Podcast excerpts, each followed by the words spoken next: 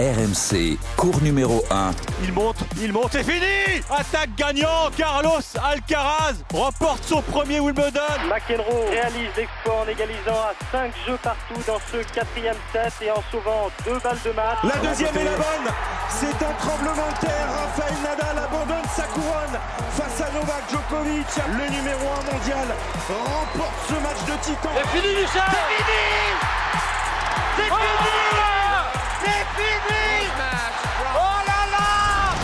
Effet rétro. Salut à tous, bienvenue dans cours numéro 1 en mode effet rétro. Et oui, votre nouvelle rubrique. Euh, chaque semaine, désormais, la team tennis d'RMC revient sur un match qui a fait la légende de l'histoire de ce sport. On fera ce flashback parfois avec des grands témoins, mais également avec des anecdotes. On vous comptera tous nos beaux souvenirs de ces matchs de légende. Et euh, qui de mieux pour raconter ces matchs monumentaux, ces chocs de titans que la voix du tennis sur RMC. Salut Eric Salio.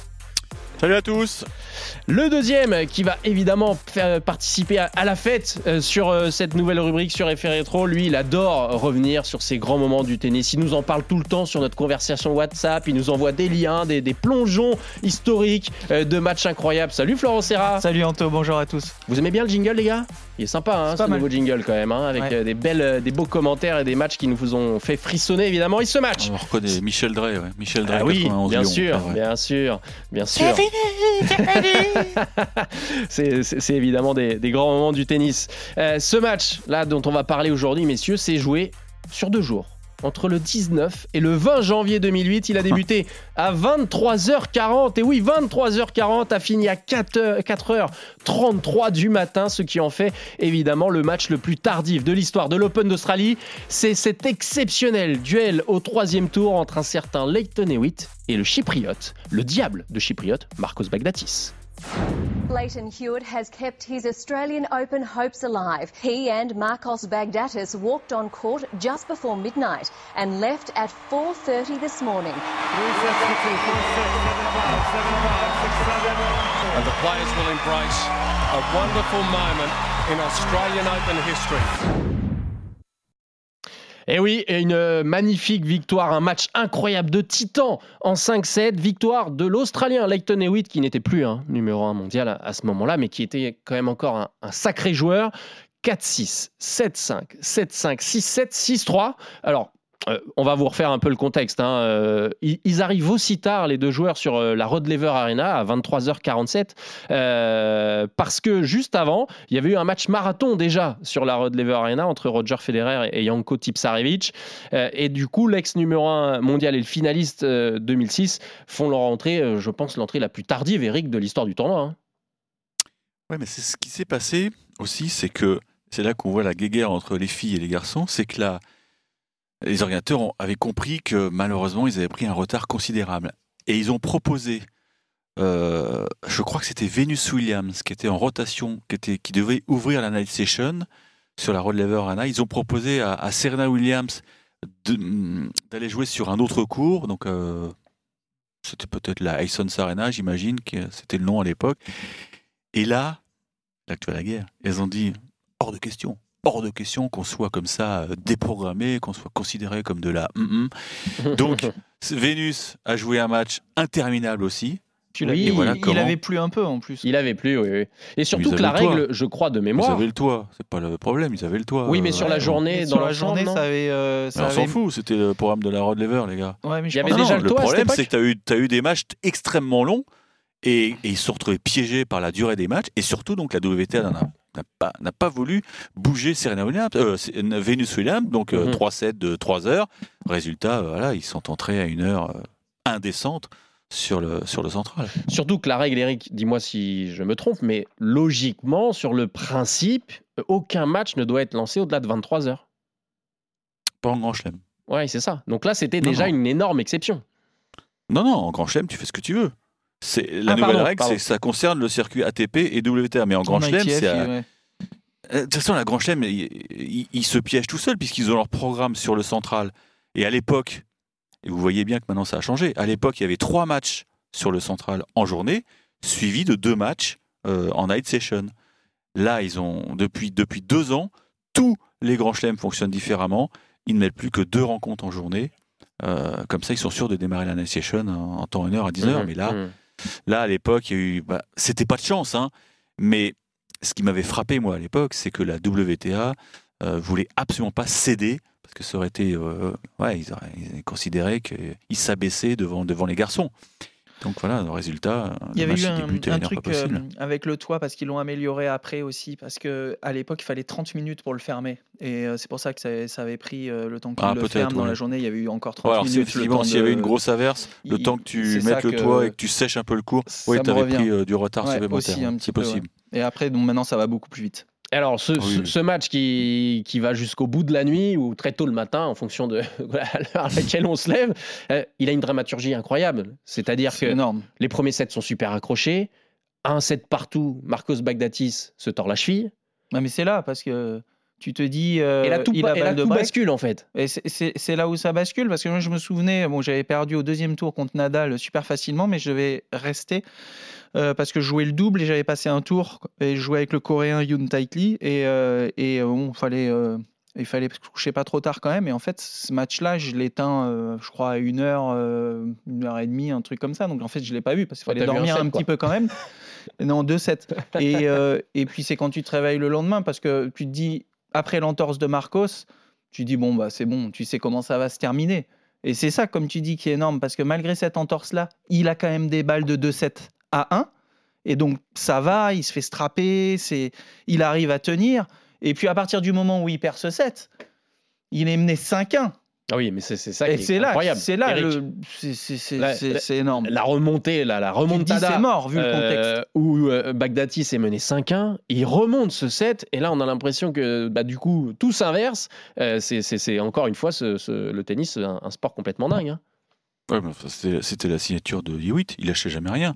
Souvenez-vous, il avait battu euh, l'un des rares à battre Federer en, en Coupe Davis alors qu'il était mené 2-7-0. C'était d'ailleurs à Melbourne. Euh, bah, c'était Hewitt. D'ailleurs, les gens payaient leur place pour voir Hewitt euh, se dépouiller, faire des faire les essuie-glaces et, et Mais finalement come on voilà, comment On hein. D'ailleurs, vous avez vu son fils, il a, il, jouait, il a joué les juniors ici. hein. C'est incroyable. Il a 15 ans, il a joué les juniors. Et il marche peut-être sur les traces de son père. C'est le même Ouais, c'était. C'est- c'est- Alors le mec, il, il faisait quasiment pas de points gagnants, mais alors il était, bah, c'était Manarino quoi. Mais il était impossible à déborder. C'était une, grinta absolument hallucinante. Alors moi, je vais, moi, j'avais couvert cette édition, mais je vais vous faire un aveu. euh, j'avais fait l'impasse. J'avais fait l'impasse. Je, parce que Ouais. j'avais pensé à ma santé. Je, je me souviens très bien le lendemain, je devais avoir trois ou quatre Français euh, en lice. Je me dis, mais attends, Eric, si, si tu fais Yewitt, même si je savais que journalistiquement c'était un truc immense, parce que voilà, on, savait qu'on allait battre un record du monde. Mais là, j'ai pensé à ma santé. J'ai dit, non, mais si, si, si je finis à 6h du mat et que je dois être à 11h pour jouer, pouvoir jouer Joe, je sais pas qui, je vais lisser ma peau. Et, et il se trouve qu'il y a quelques minutes, enfin, j'ai suivi tout match de Arthur Cazot et Hubert Urkacz euh, aux côtés de Romain Lefebvre, qui, qui est l'envoyé spécial, l'un des envoyés spéciaux de l'équipe. Et Romain était là ce jour-là. Et il avait fait la conf. Et il s'en souvient comme si c'était hier. Il revoit encore l'annonce au haut-parleur Leighton Hewitt sera en conférence de presse à 6h15 du matin. Non, mais tu te rends compte? 6h15 du matin. Et il me racontait, donc il avait bossé, donc euh, il, avait, il avait bossé pour le quotidien L'équipe. Et il me dit Je suis rentré à mon hôtel, il faisait jour, il Ouais, était c'est- 8h c'est du mat. Et au petit déjeuner, j'ai croisé Philippe Boin, que je salue, qui donc, lui, euh, avait passé une très bonne nuit et s'apprêtait à aller au stade pour couvrir la journée suivante. Tu vois, c'était un truc de fou. C'était un truc de fou. Mais c'est un truc à vivre. Je regrette presque de ne pas l'avoir vécu. Mais franchement, je me suis dit, mais si je fais ce match, je ne vais pas finir la quinzaine. Parce que Ah, surtout que ta quinzaine tu a faisais été chargée blanche cette année-là. Ben voilà. tu tu Il te y a eu un certain Tsonga, Romain, euh, premier d'ailleurs, le fait. premier effet rétro. hein, Il faut dire que c'était le trois- c'était un troisième tour, donc euh, bon, tu- il, Ouais. fa- il fallait t'économiser. Ben, non, mais voilà, je me connaissais. Je me dis, mais attends, euh, non, si tu vas, tu, tu te flingues le tournoi. Tu vas pas, tu vas pas t'en remettre. C'est comme mais- si tu te prenais une murge euh, en, en milieu de, de tournoi. Tu vois, tu Ouais, te prends Il y en a qui et rentrent de fini. boîte de nuit à 8h du matin et des journalistes qui rentrent à 8h du matin Oui, mais avoir travaillé. Bon, bah, Anthony, à un moment, tu, tu te payes, tu le sais, à un moment, tu le Bien payes. sûr, tu bien payes sûr, la note. bien sûr. Ta journée de récup, j'avoue, euh, c'est pas la même le lendemain hein, pour les tonnes pas quand même. Excuse-moi, mais Je l'ai pas fait ce match. Ta journée- ta journée de récup aurait été compliquée, Eric. Mais alors la journée de récup, la journée off entre guillemets de Letton Hewitt, elle, elle a Oh, pas le été simple hein, pour jouer Ah, Djoko tu juste. Ah après. bah, euh, après, c'est vrai que derrière, il a laissé des, des plumes puisqu'il a été éliminé euh, en trois petits sets par euh, Novak Djokovic. Alors, pour finir sur la physionomie de cette rencontre assez incroyable, donc, Leighton Hewitt, dans la quatrième manche, il peut plier le match. Il mène 5-1, il se fait remonter. Ensuite, dans le cinquième set, euh, Bagdatis sauve trois balles de match. Euh, il, il- il se bat jusqu'au bout, le Chypriote, Eric. C'est ça qui est incroyable. Ah il faut une cinquième balle de match à Hewitt pour aller chercher enfin la victoire. Et on a les. enfin, Un retour gagnant, Il y avait encore beaucoup de monde. C'est ça qui était, qui était beau, c'est qu'il y avait encore beaucoup de monde dans, dans, dans le stade. Puis en plus, Eric, avec l'ambiance, euh, de toute façon, Eh entre oui. Chypriotes et les Australiens, tu peux avoir que Eh bien la- sûr. la- la- les Chypriotes qui mettaient toujours le feu là-bas, tu as une ambiance de dingue. Mais je me souviens qu'au quatrième, quand, euh, au, tr- au quatrième, ouais, quand il est mené 5-1, tu vois, Marcos, il regarde, les Chypriotes continuaient tout le temps à l'encourager, à pas lâcher, tu vois, à 5-1. Mais lui, il regardait, il avait le regard dans le vide, et il te dit c'est fini. Il fait un jeu pour revenir à 5-2, euh, où il vient d'ailleurs de se faire briquer, mais où il te glisse deux trois passings un peu miraculeux en bout de course, dont un à une main, et puis il revient, et puis finalement tu récupères encore ton break de retard. Bon, C'était un peu le festival. de Et, toute et- façon. et là, c'était le festival parce que. le- et oui, tu avais eu des, des stats vraiment pas bonnes au tie-break l'année d'avant. En 2000, euh, 2007, il, il avait un ratio vraiment négatif au tie-break. Et quand tu arrives au tie-break du quatrième là et qu'il arrive à lui chipper, tu te dis finalement, Marcos, il va peut-être le faire. Et puis après, Mm. c'est sans compter les ressources mentales des Witt, comme Mm. tout à l'heure euh, disait Eric, qui sont exceptionnelles et qui finalement, malgré Ah, ce contexte-là, arrivent à, à revenir. On est en 2008, là, vous me dites là? 2008, oui, ouais. mais oui. Ah bah voilà, bah je sais pourquoi j'avais Bah fait oui, c'est pour ça que je t'ai dit ça tout à l'heure. Ah Parce oui. que le lendemain, t'avais Gasquet de son gars en Ah huitième. oui, le fameux. Mais oui, mais le fameux huitième. C'est pour ça que je, je, je me dis, mais non, on n'y va pas, sinon tu. Ah oui. T'a- t'a- T'aurais vécu une fin de quinzaine compliquée. Ah, Euh, oui. Et, et- et bon, évi- évidemment, au final, c'est euh, Leighton Hewitt qui, qui s'impose. Il perd derrière en huitième contre Novak Djokovic 7-5, 6-3, 6-3. Alors, est-ce qu'il faut voir un lien de cause à effet? Mais derrière ce match, qui est quand même inscrit dans la légende, Marcos Bagdatis, plus jamais il ne parviendra à maintenir le- ce niveau-là. Et surtout de ses premières années sur le circuit où il avait explosé. Euh, il ne disputera plus jamais les quarts de finale d'un tournoi majeur et il ne retrouvera plus jamais non plus le top 15 mondial. À cette époque-là, ils étaient tous les deux dans le, dans le top 20. Il remportera le dernier de ses quatre titres à Sydney en 2010 et puis il prendra sa retraite en, en 2019. Et ça a été un match charnière selon toi, Eric, pour euh, Bagdatis Possible, possible. Parce que possible, Leighton Hewitt était plus sur la, ça- la dernier cycle de sa carrière quand même. Mais une telle défaite, ça te marque au fer rouge. hein. C'est comme euh, Nicolas Mahut face à Isner. C'est ouais, c'est c'est écrit. euh, et puis les gens te regardent euh, aussi en disant ah c'est le mec qui a, qui a perdu le match qui s'est achevé à 5 heures du mat. Euh, Oui oui c'est c'est Ouais, compliqué mais- de, de se relever d'un tel échec, même si tu as fait un match fantastique. Ouais, je sais pas là-dessus parce que en fait là où il loupe le coche, c'est je pense que c'est pour mener 2-7 à 1 avec son entorse.